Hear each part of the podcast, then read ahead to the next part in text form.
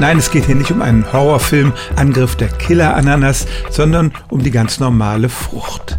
Die enthält ein Enzym, das nennt sich Bromelain oder auch Bromelin und das ist proteolytisch. Das bedeutet, es löst Eiweißmoleküle auf. Von diesen Enzymen ist mehr im Stamm der Ananas enthalten als in der Frucht, aber auch die Frucht enthält das Zeug und wenn die Ananas auf der Zunge kitzelt, dann bedeutet das tatsächlich, dass dieses Enzym anfängt, die Oberfläche der Zunge oder des Gaumens aufzulösen.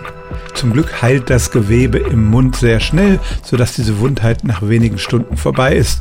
Und natürlich ist es nur ein sehr oberflächlicher Effekt. Und im Magen werden diese Enzyme dann aufgelöst und können nichts mehr anrichten. Diese Enzyme sind übrigens auch der Grund dafür, warum man mit Ananas keinen Wackelpudding machen kann, denn auch die Gelatine, die aus langen Eiweißmolekülen besteht, wird dadurch aufgelöst.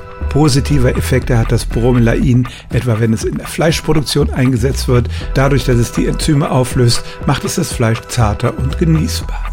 Und so stimmt es tatsächlich, die Enzyme in der Ananas greifen die Zellen unseres Körpers an und beginnen sie zumindest oberflächlich zu verdauen. Stellen auch Sie Ihre alltäglichste Frage unter stimmtz.radio1.de.